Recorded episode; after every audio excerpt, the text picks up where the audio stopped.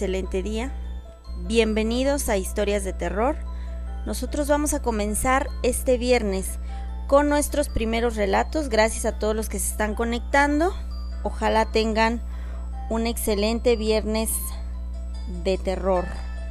Igualmente vamos a compartir en las diferentes redes sociales para que nos apoyen con su visita en esta noche porque va a estar increíble.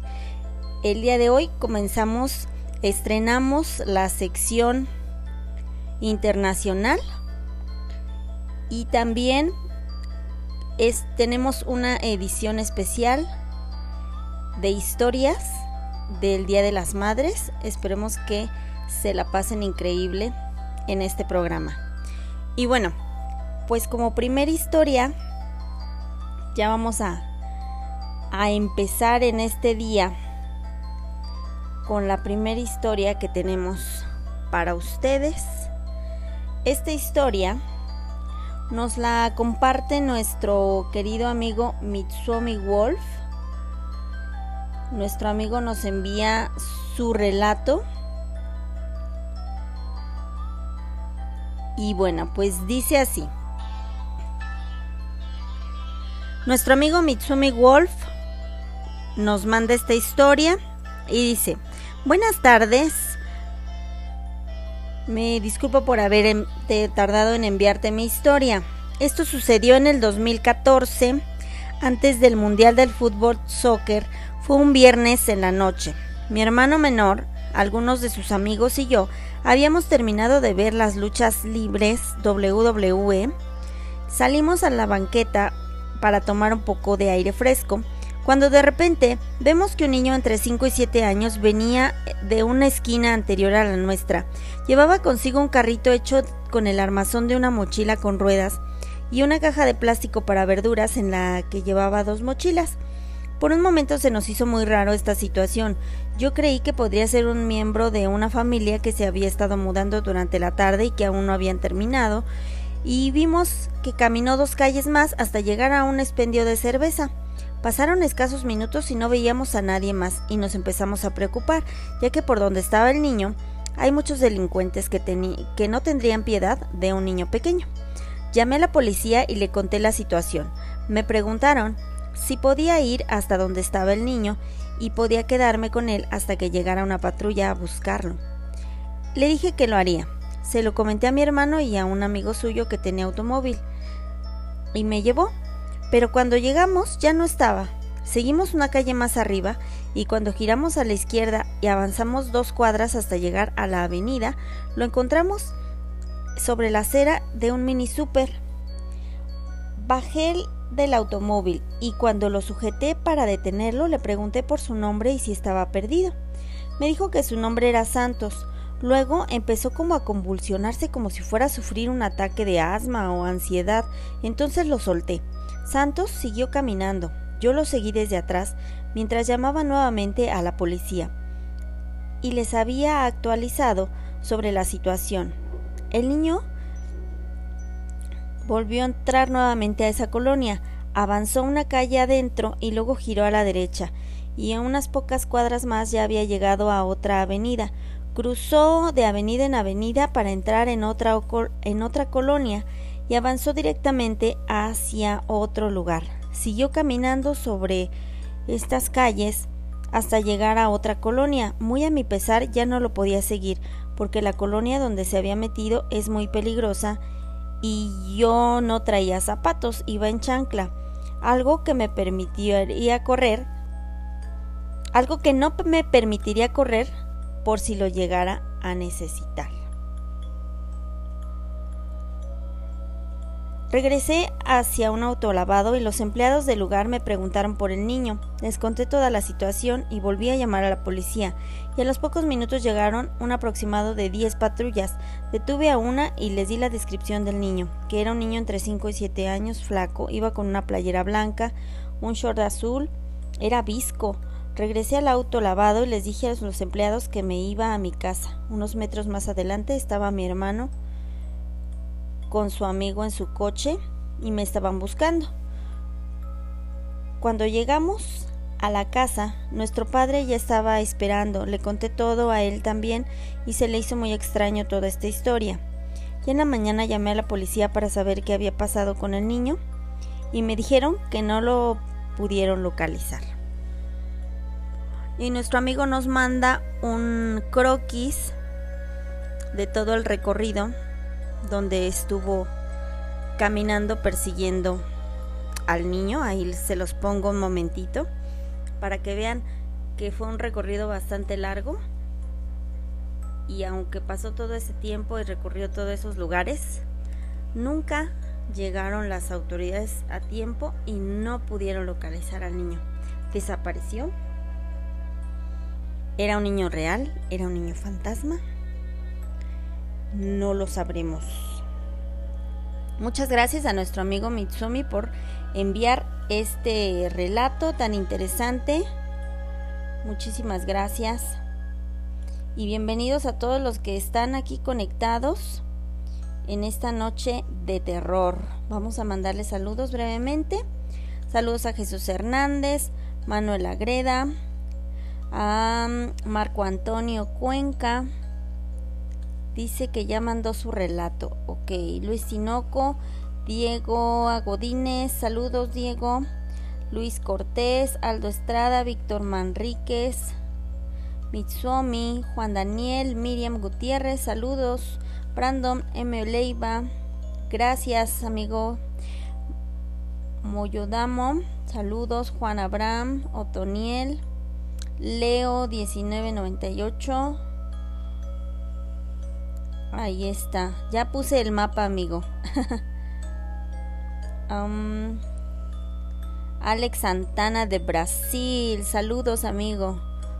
Juan Abraham Flores, bienvenidos y continuemos con las historias del día de hoy porque de verdad que tengo unas historias muy buenas preparadas para todos ustedes.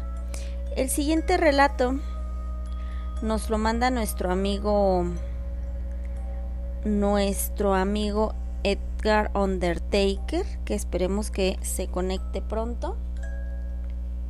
Me parece que se están conectando más de ustedes en esta nochecita. Permítanme, déjame ver quién. Ay, justo andaba hablando de ti. Fíjate, Undertaker, bienvenido. Vamos a contar tu relato en un momentito más. Y dice Brandon que mandaste tu historia. Ah, efectivamente, Undertaker y Brandon hoy leemos sus historias. Muchas, muchas gracias. Mitsumi comentando sobre la historia que acabamos de leer dice, tiempo más tarde se lo conté a un vecino y él me comentó que sí se podría haber tratado de un duende, porque parecía que quería que yo me perdiera. ¿Qué tal? Saludos a Seku Otaku más. Gracias, gracias amigos. Y bueno, pues la siguiente historia, vamos de una vez con ella. Esta historia nos la manda nuestro amigo Undertaker. Y esta historia se llama Dulce. Y dice así. Una niña de cuatro años se dirigía al cuarto de su madre. Entra con su oso de peluche. La niña toca a su madre que está dormida. Ella sigue hasta que su madre voltea y la mira diciéndole ¿Qué sucede? La niña con pocas palabras dice Mamá, el conejo de Pascua se está comiendo mi dulce. La madre cansada y con mucho sueño porque tuvo un largo día en la oficina y mañana esperándole otro día, solo le responde Amor, vete a dormir, no es Pascua, el conejo no está aquí. La niña le repite lo mismo, a lo que la madre una vez más le responde No es Pascua, el conejo no está aquí, mejor vete a dormir porque mañana vas a pasar el día con tu tía y no quiero quedar mal. La madre gira, se tapa la cabeza con su almohada. Al pasar unos diez minutos, la madre se queda dormida. La niña no hace otra cosa que mirarla y después se va. Al cerrar la puerta, camina por las escaleras y debajo descubre un monstruoso conejo con dientes, ojos amarillos, con grumos de carne en la boca y sangre y mira a la niña. Ella responde, mi mamá no se va a levantar. El conejo la mira y le responde con una voz gruesa y profunda, Tú no deberías estar aquí, vete a dormir. La niña camina y entra a su cuarto, mientras que el conejo continúa devorando a una perra y en el suelo una piscina de sangre estaba el collar de esta perrita que decía en su placa dulce. ¿Qué tal chicos? Esta fue la historia de Dulce que nos envió nuestro amigo Edgar Undertaker. Ojalá les haya gustado, fue bastante interesante. ¿Qué tal? Se estaba comiendo a su dulce. No su dulce. Bueno, sí y sí. Bien, chicos, vamos a ver quién está por aquí. ¿Quién ha llegado? Ah, ya está Undertaker, saludos. Y, ok, ¿qué les pareció?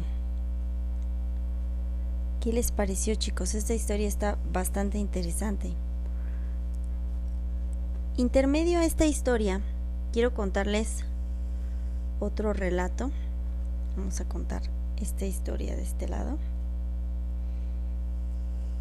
Y bueno, hoy quiero ocupar un poquito más de tiempo en varios, en varios relatos que vamos a hacer, tanto los en la nueva sección internacional como en el, en el especial que les tengo del Día de las Madres, porque de veras, de veras que está muy impresionante. Y vamos a, vamos a escuchar otra historia otra historia intermedia por aquí antes de pasar a la siguiente sección. Ahí está. Precisamente hace una semana les comentaba de eh, la tumba de la Llorona, que se había hecho muy popular el relato, debido a que recientemente en un canal de YouTube muy popular había ido a hacer una investigación. Entonces, pues en todos lados está la leyenda de la Llorona. Y en esta ocasión yo te quiero contar la leyenda de la Llorona Potosina. En cada, en cada región, en cada ciudad va cambiando un poquito esta historia, pero vamos a leer la Llorona Potosina. Por calles estrechas de la ciudad apareció una mujer con vestido y manto blancos. Al caminar, Dejaba una estela que emanaba reflejos luminosos. Deambulaba. Generalmente después de las 12 de la noche, aunque no siempre como fantasma, porque cuando se dejaba ver normalmente tenía todo el aspecto de una persona común y corriente, si bien no era usual que una dama caminara sola a esas horas. Los caballeros noctámbulas la saludaban y ella contestaba con gracia siguiendo apresurada su camino. Los que dicen haberla visto dicen que tenía un rostro hermoso y melancólico. Se llamaba Lucía y que de día visitaba a las personas, amigos que sospechaban que era la llorona. Ocurría la coincidencia que siempre que esta mujer paseaba por las calles hacia el río Santiago en las orillas de la ciudad, se oía el prolongado y lastimado grito de ¡Ay, mis hijos! una y otra vez. Al día siguiente, la gente comentaba, qué cosa más curiosa y casual. Anoche encontré por una, estrecha, por una estrecha calle del rumbo de Santiago a Lucía, y al perderla de vista escuché un llanto semejante al que dicen que hace la llorona. Y otras personas comentaban, yo también escuché un lamento. Yo también. Esto sucedía con bastante frecuencia. Cierta vez en la que se organizó una fiesta en casa de una familia de renombre donde se habían reunido varias amistades, estaba también Lucía. Se veía contenta, hasta risueña. No obstante, algo extraño reflejaba su rostro. Algo como una preocupación o un lejano recuerdo que la entristecía. Iba sola, como siempre que asistía a cualquier lugar. No se le conocía pariente alguno. Vivía sola en una casita en los aledaños del barrio de Santiago, al norte de la ciudad, muy cercana al río del mismo nombre. Nunca se supo el origen de Lucía. Era una mujer muy joven y bella, envuelta en un bajo misterio. Ella nunca habló de su procedencia, tal vez porque nadie se lo preguntó. Eran las doce de la noche cuando Lucía se despidió de las personas reunidas en la fiesta. No bien había salido de la casa cuando se dejó oír un lamento largo, tenebroso, clamando por sus hijos. Todos los que permanecieron en la casa referida quedaron como petrificados, paralizados por el terror. Hubo un largo silencio. Cuando pasó el pánico y volvió la tranquilidad, algunos comentaron, y la pobre de Lucía se fue sola. Alguien dijo en tono de broma, ¿no será ella misma la llorona? Todos se rieron porque el chiste les hizo gracia, menos una mujer que tenía dotes de clarividencia y que ya había notado en Lucía algo extraño, algo que le hacía sentir como que no perteneciera a este mundo, que aquí estaban pagando una pagando una pena. Ella sabía que Lucía bien podía ser la llorona. Una noche, una noche muy oscura en la que no brillaban las estrellas, una de esas noches en que el frío es intenso y la lluvia pertinaz, asistió Lucía a una de esas acostumbradas fiestas provincianas, amenizada con piezas de violín y piano y cantos, nutrida con exquisitas viandas y endulzada con varios postres.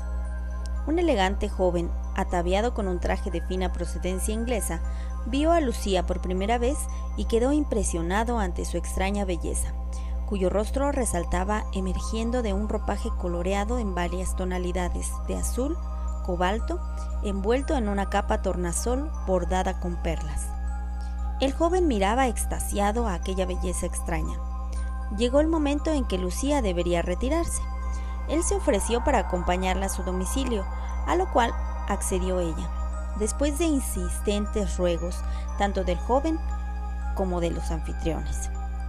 Subieron al coche tirado por un caballo, y tras de caminar un rato, cuando se oyeron sonar lejos doce campanadas, Lucía dijo de repente, Aquí me bajo, alguien me espera.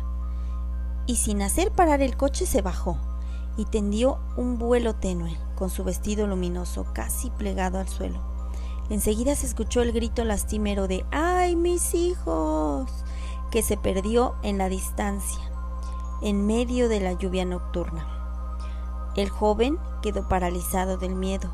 Después dio un fuerte chicotazo al corcel y a carrera tendida se alejó de ese lugar. Contó a todos lo acontecido. Unos le creyeron, otros no. Pero la verdad es que Lucía jamás volvió a aparecer por ningún lado.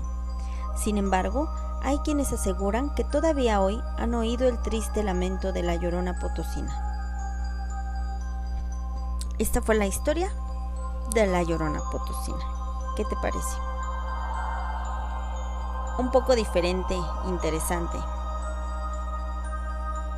Déjame tus comentarios. Recuerda. Aquí ya me están comentando. Muchas gracias a todos.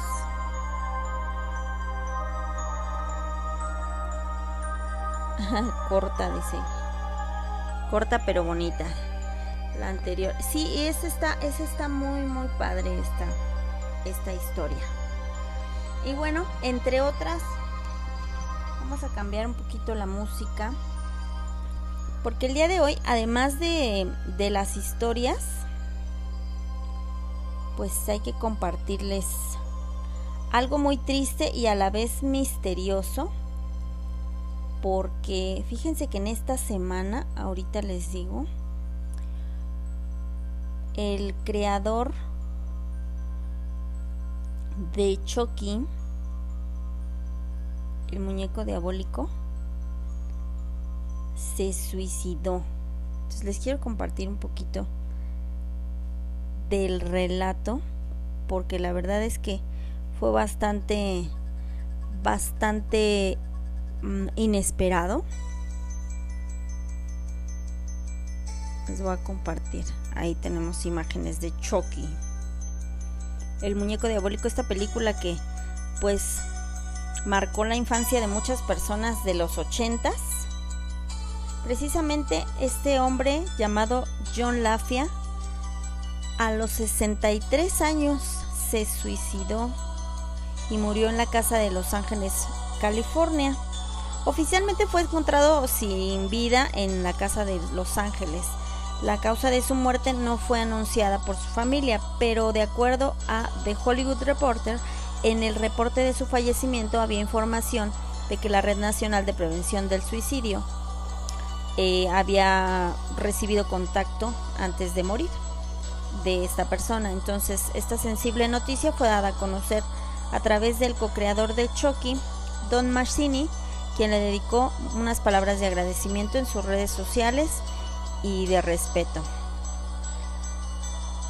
También escribió algunas palabras para que todos los seguidores pudieran dimensionar cómo era John Laffey como ser humano más allá de su obra. Y, y estas decían, John fue un artista increíblemente generoso, me dejó acompañarlo a cada reunión y seguirlo en el set. Me enseñó más sobre el cine durante la producción de esta película que varios semestres en la escuela de cine. También fue una de las personas naturalmente más curiosas y creativas que he conocido. Alguien que siempre tomaba fotos y anotaba ideas.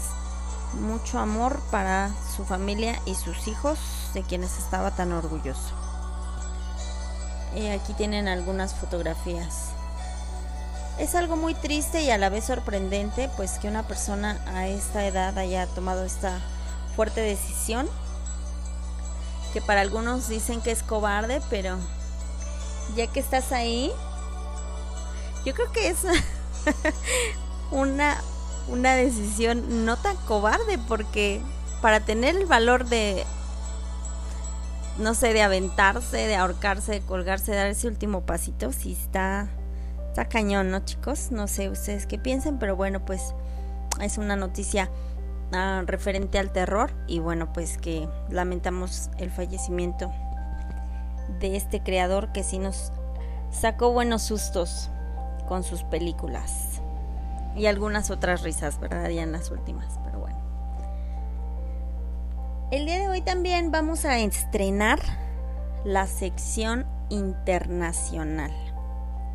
Como les había dicho, vamos a estrenar esta sección de historias de terror y en esta en este día, que es la primer la primer sección internacional, toca el turno. Adivinen de dónde.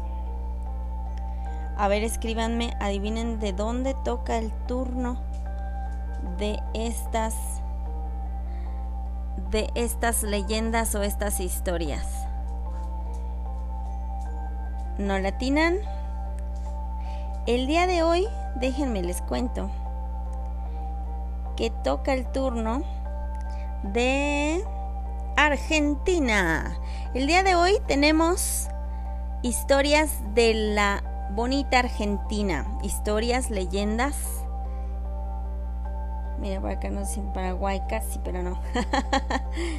Egipto. No, no, no. Tenemos Argentina. Ahorita nos vamos a ir. Este. Tocó Sudamérica. Porque va a estar bastante padre. ¿eh? Les van a gustar las historias. Y vámonos con una de las primeras historias. Esta historia es la trágica historia de Rufina Cambaceres. Ahorita se las vamos a contar. Y bueno, pues recuerden que todo esto tiene que ver con la amada Argentina, ¿sale? Así que ahorita la vamos a escuchar. La espeluznante y trágica historia de Rufina Cambaceres. Fue una joven y hermosa mujer muerta prematuramente, hija del escritor Eugenio Cambaceres. La llaman la joven que murió dos veces, así dice la leyenda, que se basa en un hecho real. Por eso Rufina tiene en su tumba en el cementerio de la Recoleta de Buenos Aires y uno de los monumentos más lindos hecho en mármol el 31 de mayo de 1902 muere Rufina Cambaceres el mismo día de su cumpleaños número 19. Ella vivía en la avenida Montes de Oca 269 en Barracas. Al siguiente al siguiente, el 1 de junio, su féretro es depositado en el cementerio de Recoleta. Dicen que la costumbre de velar a los muertos es por sí los muertos no están muertos. El fenómeno se llama catalepsia y sembró pánico en Buenos Aires entre los siglos XVIII y XIX. En los medios de la época hablaban que en medio de los preparativos para los festejos de su cumpleaños, Rufina de repente muere, acompañada de su entorno, sin poder creer lo que había pasado.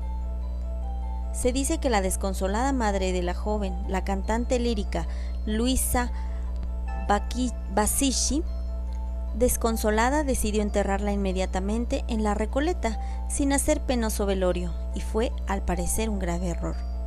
Una de las versiones dice que ella sufría de catalepsia. Para ser más sencillos, la persona que lo sufre aparenta estar muerta, pero no lo está. La familia pensó que estaba muerta, la enterraron viva. En el, en el libro de inhumaciones del cementerio dice que entró el primero de junio, no a las horas luego de haber muerto. Y dice en esta versión de la leyenda, el cuidador de la bóveda al día siguiente descubre que el féretro estaba torcido y un féretro no solito no se tuerce. Así que lo rompieron y descubrieron una expresión de terror en el rostro de Rufina. Se dieron cuenta que la habían enterrado viva y el raso que cubría el féretro estaba rasgado. Otras de las versiones dicen que ella logró salir del cajón y murió de un ataque al corazón en la puerta del cementerio de Recoleta. ¿Cómo es posible algo así? Esta es una de las versiones al menos más creíble que la versión anterior, porque en aquellos años el reglamento de los cementerios de Buenos Aires decía que el muerto de muerte súbita, como en el caso de Rufina, había que colocarlo en un depósito por si sufría de catalepsia. Y los depósitos en esa época, desde en esa época hasta no hace muchos años en Recoleta, se encontraba al lado de la entrada del cementerio. Los cajones no se clavaban justamente si surgían estos casos. Imaginemos una chica de su edad al despertar en la noche, llena de féretros a su alrededor. En 1902 no había tanta gente como ahora. Ella sale del cajón para pedir auxilio y finalmente al no resistir lo que le ocurría, muere de un ataque al corazón. En 1903, al año siguiente de su muerte, se inauguró un soberbio grupo escultórico que ornamenta frente de la bóveda. De hecho, fue la primera obra de arte de la Argentina, pero de la obra de Art Nouveau de la Argentina. Pero no solo se hizo la estatua, sino también un féretro nuevo y fuerte, sólido en mármol, como para no tener más sobresaltos de aquí a la eternidad. Y esta fue la trágica muerte de Rufina Cambaceres. ¿Se imaginan? Antes se mencionaba muchos estos, estos casos, ¿no? Que morían y por alguna razón, bueno, por esa razón que eran catalépticos no estaban muertos y los enterraban. Entonces era una muerte bastante dolorosa. Se iban quedando sin, sin oxígeno, poco a poco asustados y solos bastante interesante.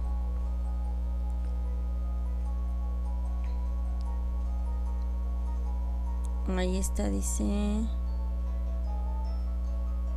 Saludos a todos los que van conectándose. Aquí hay varias personitas. Pero como ven, pobre, pobre de, de esta chica, pobres de sus padres. Imagínense la culpa de haberla enterrado o haberla llevado viva y, que muriera del, ya sea de la impresión en ambas versiones, pues no son nada alentadoras ninguna de las dos versiones. Y bueno, la siguiente historia es muy popular en Argentina. Se trata de una historia que se llama El Mirador del Ahorcado. Vamos a leer un poquito acerca de esta historia. Ojalá que les guste porque ya vamos a dar paso al especial del 10 de mayo que va a estar muy interesante, pero muy interesante. El mirador del ahorcado. Se comenta en el barrio de San Cristóbal, en Buenos Aires, que solo los que no conocen esta historia se atreven a mirar hacia arriba las noches lluviosas y que corriendo el riesgo de encontrarse con el fantasma del ahorcado merodeando el mirador de la casa. Esta historia nos remonta al año 1926, cuando los Rocatagliata se mudaron a la planta alta de esta casona, ubicada sobre Avenida Entre Ríos al Mil en San Cristóbal. La familia estaba integrada por Luigi, un ex bersaglier del ejército de Garibaldi, el cual había perdido su ojo izquierdo en batalla, y su esposa Glorieta Catani, ex militante del movimiento anarquista Camisas Rojas, y también sus mellizos de 17 años, Emanuel y Victorio. Se sabe que esta llamativa residencia fue construida en 1922 por el reconocido arquitecto Virgilio Colombo, a pedido del entonces empresario de calzado Leandro Anda, la cual contaba con un local comercial y dos accesos en la planta baja. Vivía la familia Sick, que eran inmigrantes. Ernest, del origen húngaro, tuvo su pasado militar en la Legión extranjera, de la cual había desertado en África por asesinar a un oficial durante un juego de dados.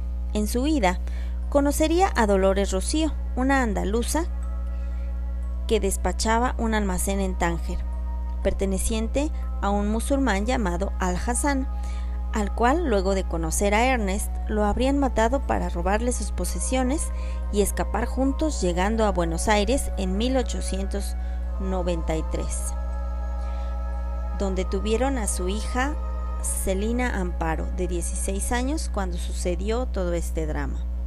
No pasó mucho tiempo, mucho tiempo hasta que las familias entablaron relaciones de amistad. Los hombres solían mantener largas charlas entre batallas y armas. Luigi era propietario de una armería en la calle Cangallo, en el barrio de San Nicolás, y en sus ratos libres se recluía en el Palomar, que pidió expresamente al arquitecto Colombo construir como anexo en la terraza, junto con un mirador con techo a cuatro aguas, desde donde se veía toda la ciudad. Las mujeres que también eran de armas tomar se relacionaban con mucha familiaridad, accediendo permanentemente una a la casa de la otra por los pasillos internos, conviviendo como familia. Los jóvenes de ambas familias estaban largas horas juntos y no pasó tiempo hasta que los dos hermanos quedaron prendados por la belleza de la pícara adolescente. Amparo, que era consciente de su belleza, jugaba constantemente a conquistar a los mellizos. Emanuel, que era más extrovertido, fue el primero en robarle un beso. Esto no fue suficiente para que la joven entregara su corazón. Lejos de eso, se propuso seducir a Victorio, al cual su extrema timidez lo mantenía alejado de cualquier intento de aproximación. Con el tiempo, ellos serían conscientes que compartían por el amor por Amparo.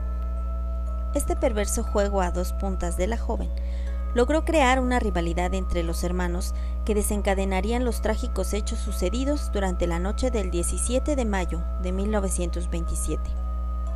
Aquel martes por la noche, en la ciudad de Buenos Aires se había desatado una tormenta atroz. Los fuertes vientos golpeaban contra las ventanas de los pisos superiores, por donde se colaban los refusilos de los relámpagos y los truenos retumbaban en el espesor de la noche. Victorio desde un rincón del cuarto observaba dormir a su hermano. En su cabeza pasaba una y mil veces la enseñanza de su padre que rezaba en el amor y la guerra todo se vale. Es cuando entre sueños Emanuel susurra el nombre de Amparo, acompañado de una sonrisa de satisfacción. Victorio fuera de sí se abalanza sobre su mellizo y comienza a apretar su cuello. Emanuel abre los ojos desorbitados sin comprender ni ofrecer mayor resistencia, fallece a manos de su hermano.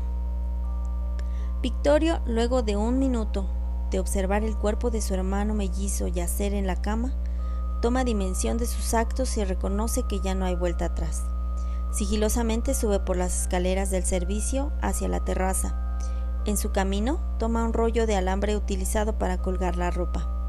La lluvia no había cesado y la noche solo era iluminada por los relámpagos. Sube al mirador, pasando por el palomar de su padre, el cual deja la reja abierta. Con la ayuda de una mesa y una silla, ata el alambre de las vigas del techo, lo enrolla en su cuello, con una firme patada desplaza la silla donde estaba subido. Su cuerpo se balancea dando los últimos estertores. Él tampoco ofreció resistencia. A la mañana siguiente, Glorieta va al cuarto de sus hijos para despertarlos, pero solo encuentra el cuerpo sin vida de Manuel. Sus gritos se escuchan en toda la casa. Luigi corre a socorrerla. Luego de ver la escena y sin comprender lo sucedido, comienza a recorrer la casa en, en busca de Vito, pero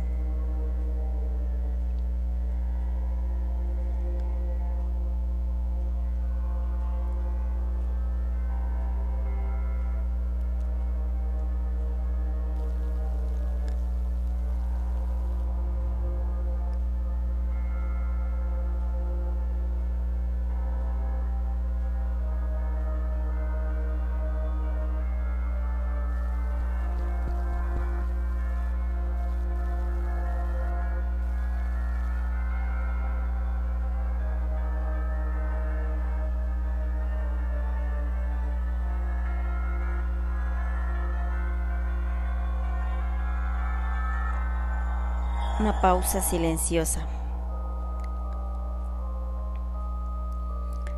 Luigi corre a socorrerla.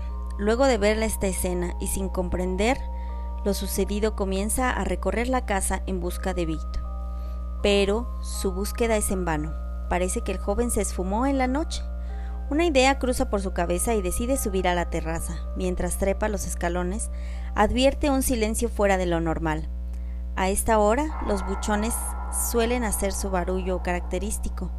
Una vez, en lugar, ve el palomar vacío, y con solo mirar hacia arriba nota cómo el cuerpo de Vito se mece al compás del viento en lo alto del mirador.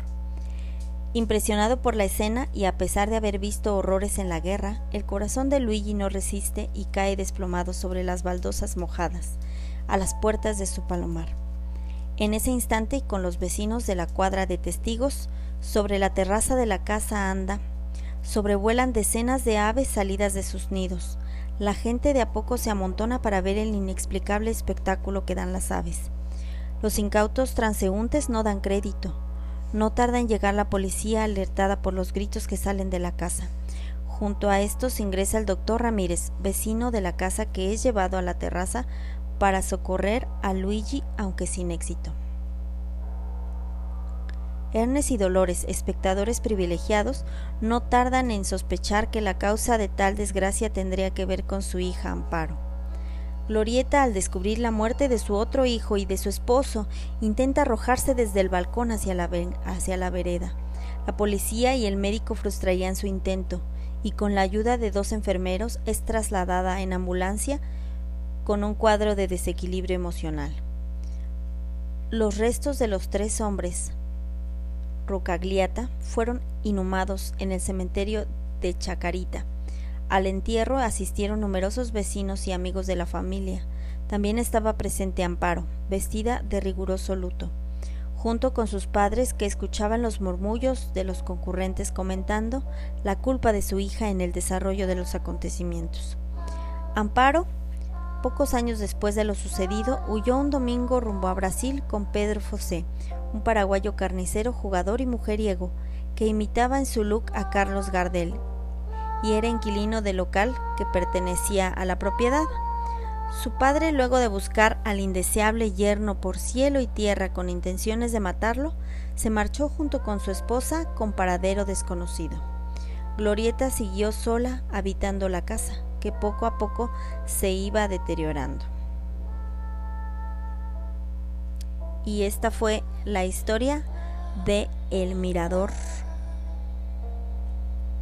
Como ven, el mirador del ahorcado. No solo fue esa muerte trágica del ahorcado, sino ahí está la ahí está la, la dirección. ¿Qué tal chicos? Impresionante, ¿no? Bastante interesante esta historia. El mirador del ahorcado. La siguiente historia es un pequeño relato. Se las voy a contar en este momento. Y se llama La Casa del Espejo. Según cuenta la leyenda, en el barrio de Vicente López, Buenos Aires, Argentina, hay una hermosa casa abandonada y quienes conocen la historia de lo que sucedió ahí no se atreven siquiera a pasarle por enfrente, mucho menos a cruzar la puerta. Todo comenzó un día de verano. Unos chicos jugaban fuera de la mencionada casa, donde vivía uno de ellos. El amigo se dirigió a la cocina en busca de bebidas y se dio cuenta que los espejos temblaban y hacían un sonido muy extraño. Cuando lo contó al otro niño, se fueron de ahí y esperaron a que sus padres volvieran a entrar con ellos de nuevo. A mitad de la noche, el chico que está de visita va a la cocina por algo de agua fría, pero al faltar solo tres escalones para bajar la escalera, es empujado y cae. Al tratar de incorporarse, ve en el espejo a un hombre con ropa antigua y sucia, extendiendo la mano para agarrarlo, pero muy asustado el jovencito escapa hacia el cuarto de su amigo. Cuando le, cuando le contó a su amigo lo sucedido, éste le dice que, que le cree todo porque él también lo ha visto. Y le dice que de esa casa se cuenta que tiempo atrás, a causa de un problema de dinero, un hermano arrojó al otro por la escalera, matándolo al instante.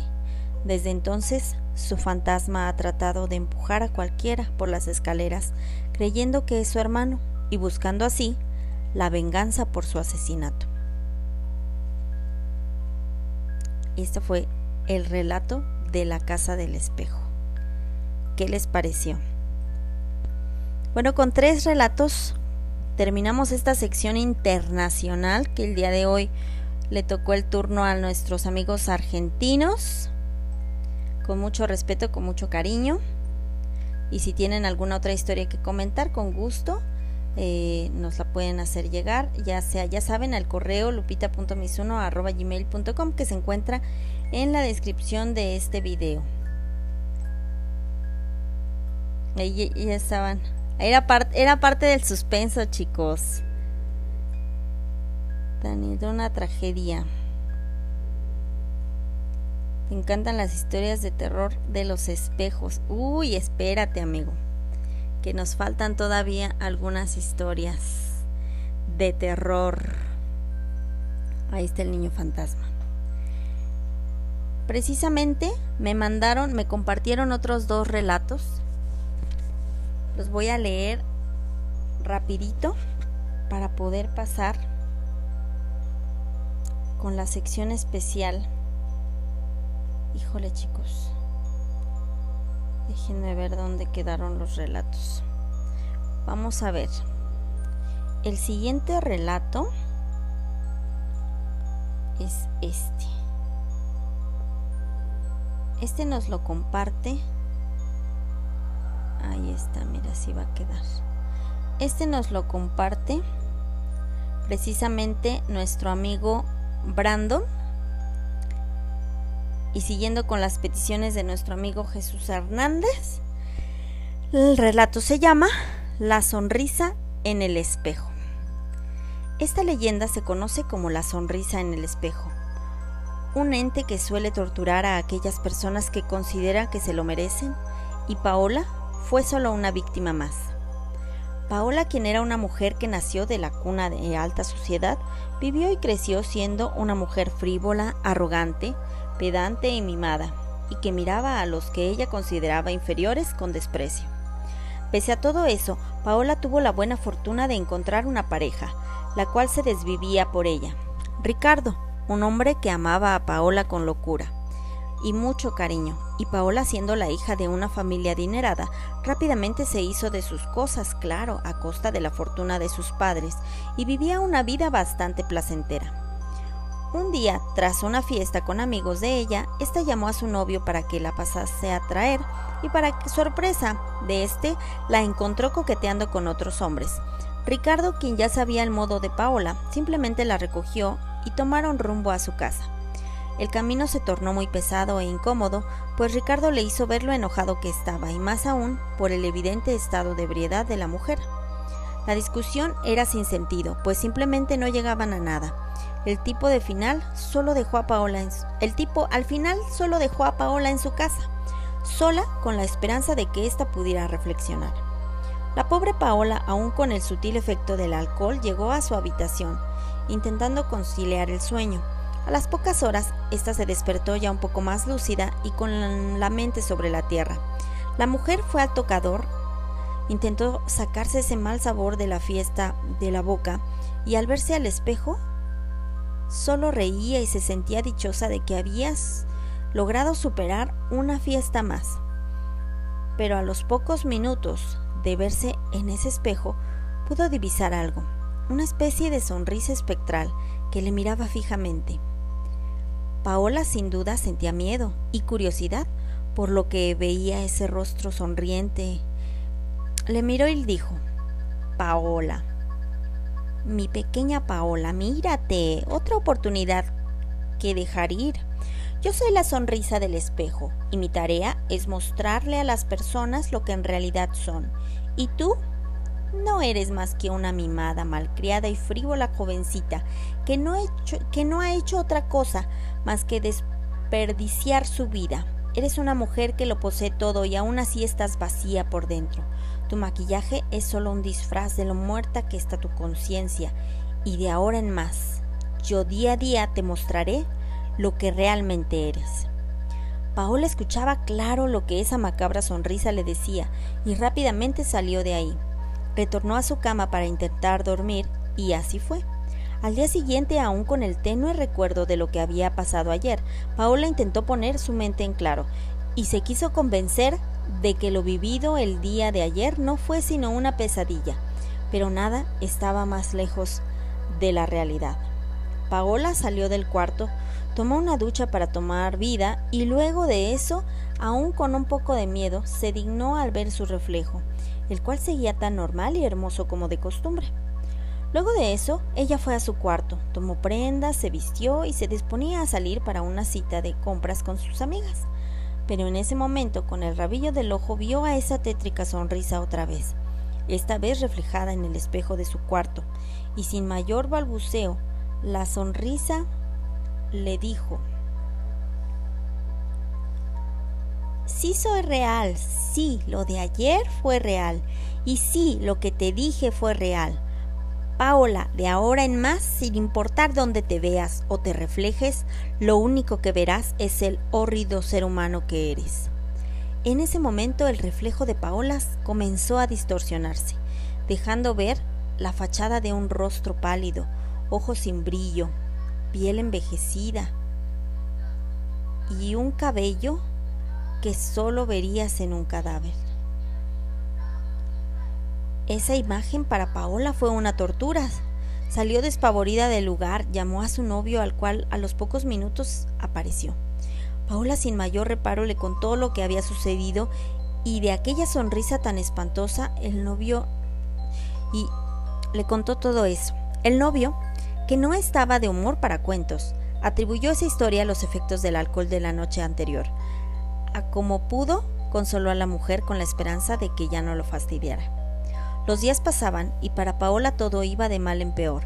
Sin importar dónde estaba, viéselo, donde se viese, lo único que podía ver era ese reflejo decadente que día a día era más y más horrendo.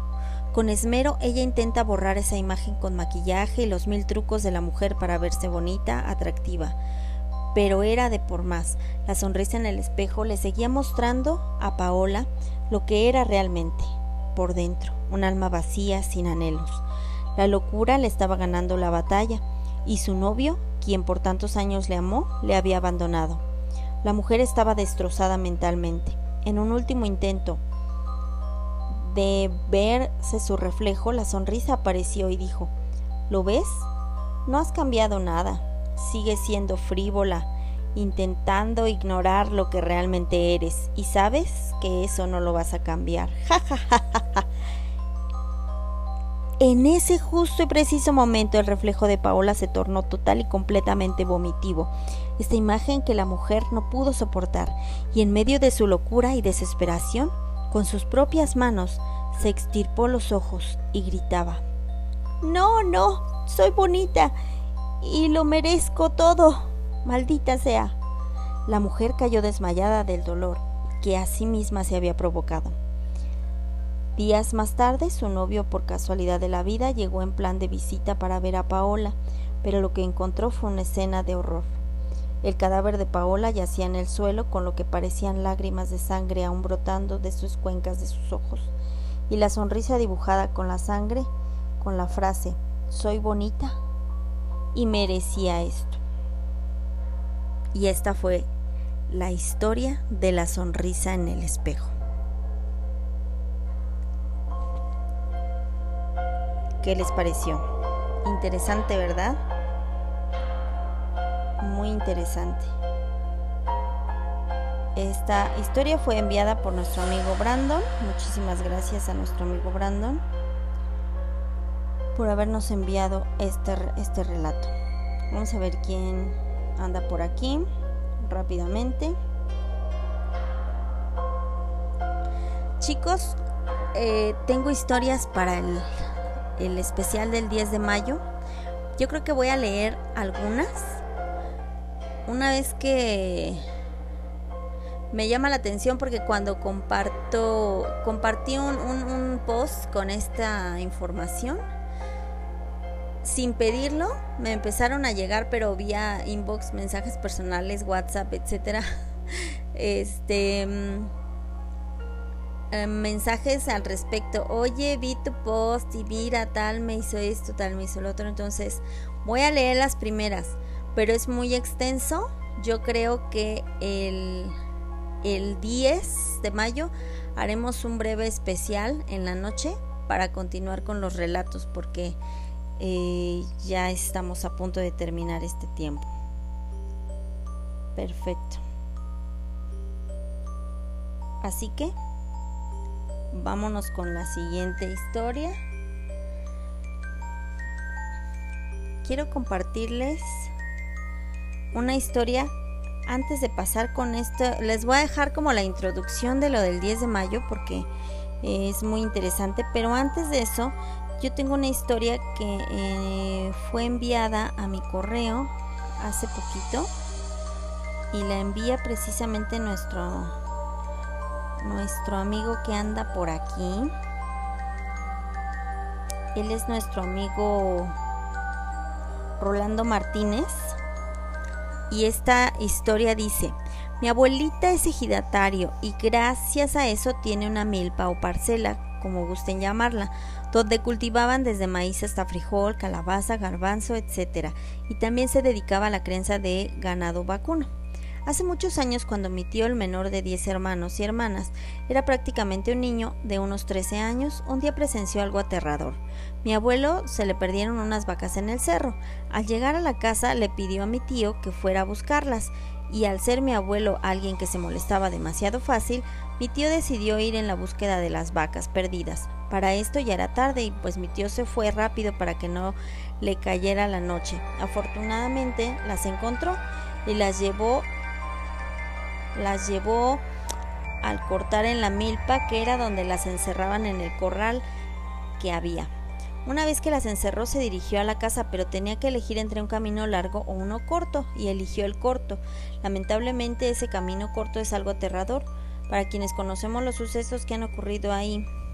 Ese camino tiene la peculiaridad de estar pegado a la malla de una antigua hacienda y a su vez pegada a un pequeño cerrito que también tiene su historia. Al pie de ese cerrito hay unas pequeñas albercas, en la actualidad se adueñaron los actuales propietarios de la hacienda y antiguamente en esas albercas la gente del pueblo asistía a lavar la ropa y darse un baño porque no había tuberías para agua potable como en la actualidad y el agua de las albercas provenía de un manantial que también tiene su historia de miedo. Y es justo ahí donde mi tío vio algo aterrador y con la peculiaridad de que yo estaba de que ya estaba anocheciendo, observó una figura que saltaba desde la parte alta del cerrito y caía hacia las albercas como si fuera un clavadista, pero no tocaba el agua, ya que antes de tocar el agua esta figura abría unas enormes alas y volaba de regreso a la cima del cerrito para repetir la acción. De nuevo mi tío estaba paralizado por lo que veía, y fue ahí cuando se percató de que esa cosa con figura humana tenía la apariencia de una persona con mucho pelo y de una cara muy aterradora. De pronto esa cosa se percató que de que mi tío la estaba observando. El ser demoníaco volteó a verlo y gritó ¡Ahí te voy! Y dice mi tío que cuando le gritó esas palabras, observó que ese ser iba corriendo en el aire a unos 20 o 30 metros de altura dirigiéndose hacia, hacia él. Y fue entonces que mi tío corrió aterrado sin detenerse para nada hasta llegar a unas pocas casas que había cerca del lugar y fue donde se topó con un amigo de su papá o sea, de mi abuelo. Este señor observó que mi tío estaba muy pálido, aterrado y agitado. Mi tío al ver al señor se detuvo y detuvo su huida de aquel ser tan aterrador. Y el amigo de su papá le preguntó, ¿qué tienes? Por mucho porque vienes tan, ¿por qué vienes tan pálido? Pues qué fue lo que observaste. Mi tío le respondió, nada, no tengo nada, señor. No preguntó nada más y ya mi tío siguió caminando de forma natural y tranquila, pero sin olvidar lo que hasta hace unos minutos lo estaba persiguiendo. Como ven, esta es una historia familiar ocurrida en Tlacote, Querétaro, de nuestro amigo Rolando Martínez. Muchas gracias, amigo Rolando. Muy bueno tu relato. Y bueno, les voy a dar una breve probadita de lo que ya no nos dio tiempo porque sería un especial muy largo. Yo creo que lo vamos a hacer el día 10 de mayo, igualmente en la noche un especial para seguir contando estas historias. Solo vamos a leer un par, pero van a saber de qué se va a tratar. Por cierto, felicidades a todas las, las mamás. O si ustedes tienen eh, chica, esposa, novia, um, hermanas que sean mamás, bueno, pues un abrazo para todas ellas. Estos son relatos de una página y vamos a leerlos son de mamás precisamente. Me llamó mucho la atención y por eso quiero compartírselos. Dice Melissa, mi hijo de 5 años me dijo camino de la escuela a la casa, ¿sabías que yo tenía otros papás?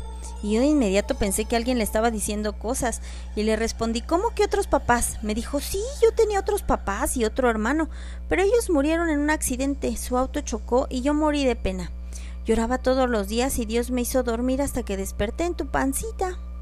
La verdad hasta miedo me dio y cuando mi esposo llegó del trabajo le comenté y me miró como si fuera loca, hasta que un día salimos de paseo y pasamos cerca de una iglesia con tres cruces y mi hijo le dice a mi esposo No quiero caminar por aquí y mi esposo preguntó ¿por qué? Porque allí están mis padres y mi hermano en esas cruces y no los quiero mirar. Mi esposo asustado comenzó a preguntarle cómo los veía y mi hijo respondía que estaban, estaban sentados ahí arriba donde están esas cruces, pero están enojados conmigo porque yo tengo otros papás y otro hermano. ¿Qué tal? Son historias súper interesantes de niños, niños que a corta edad recuerdan sus vidas pasadas, dice Anabela. Mi hijo a los dos años y medio siempre decía frases como cuando yo era grande, tal cosa. Hablaba reclarito. Un día estaba por andar en bici y me dijo cuando yo era grande sabía andar sin rueditas. Cuando eras grande, antes en otra vida. ¿Y de qué trabajabas en tu otra vida? En nada, era grande como mi hermano, 12 años, no como papá. ¿Y qué te pasó? Un día estaba comiendo y se me quedó la comida ahí. Te ahogaste. Sí, me ahogué. Después me miré el pecho y tenía una mariposa blanca y después me desperté y era tu bebé. Nació con problemas para respirar, estuvo en neo tres horas hasta que se estabilizó. ¿Qué tal? Vamos por otra. China Sánchez dice, a mi hija cuando tenía como dos años ya hablaba súper bien, subíamos las escaleras de la casa y voltea, me ve y dice, tú eres una buena mamá. Yo sí, mi amor. Y yo sí, mi amor. Si mi otra mamá me cortó las manos y me enterró. Y yo, asustada. Ya merito llegamos a la casa, amor, desviando el tema, y ya no me volvió a decir nada así. Una vez en una casa donde vivíamos mi esposo y mi primer hijo antes de separarme, estaba sola con mi bebé, dice Iliana Black. Mi esposo trabajaba, mi hijo dormía y de la nada empezó a llorar. Así que fui a verle, le tomé en brazos y no dejaba de llorar, pero lloraba como con mucho sentimiento. Así que lo grabé con la cámara de mi celular. Lo grabé y así como empezó a llorar se detuvo. Corté el video, lo amamanté y después se quedó dormido, vi el video y cuando lloraba se oía una voz de un hombre ronca como queriendo susurrar diciendo, shh, ya no llores. Clarísimo, no se imaginan lo horrible que sentí. Y poco estuvimos en esa casa. Estas son solo breves relatos de los que vamos a tener en el especial del 10 de mayo, los cuales se me hacen bastante aterradores. Yo soy tu amiga Misuno Atena y te agradezco que me hayas acompañado el día de hoy en Historias de Terror. Gracias.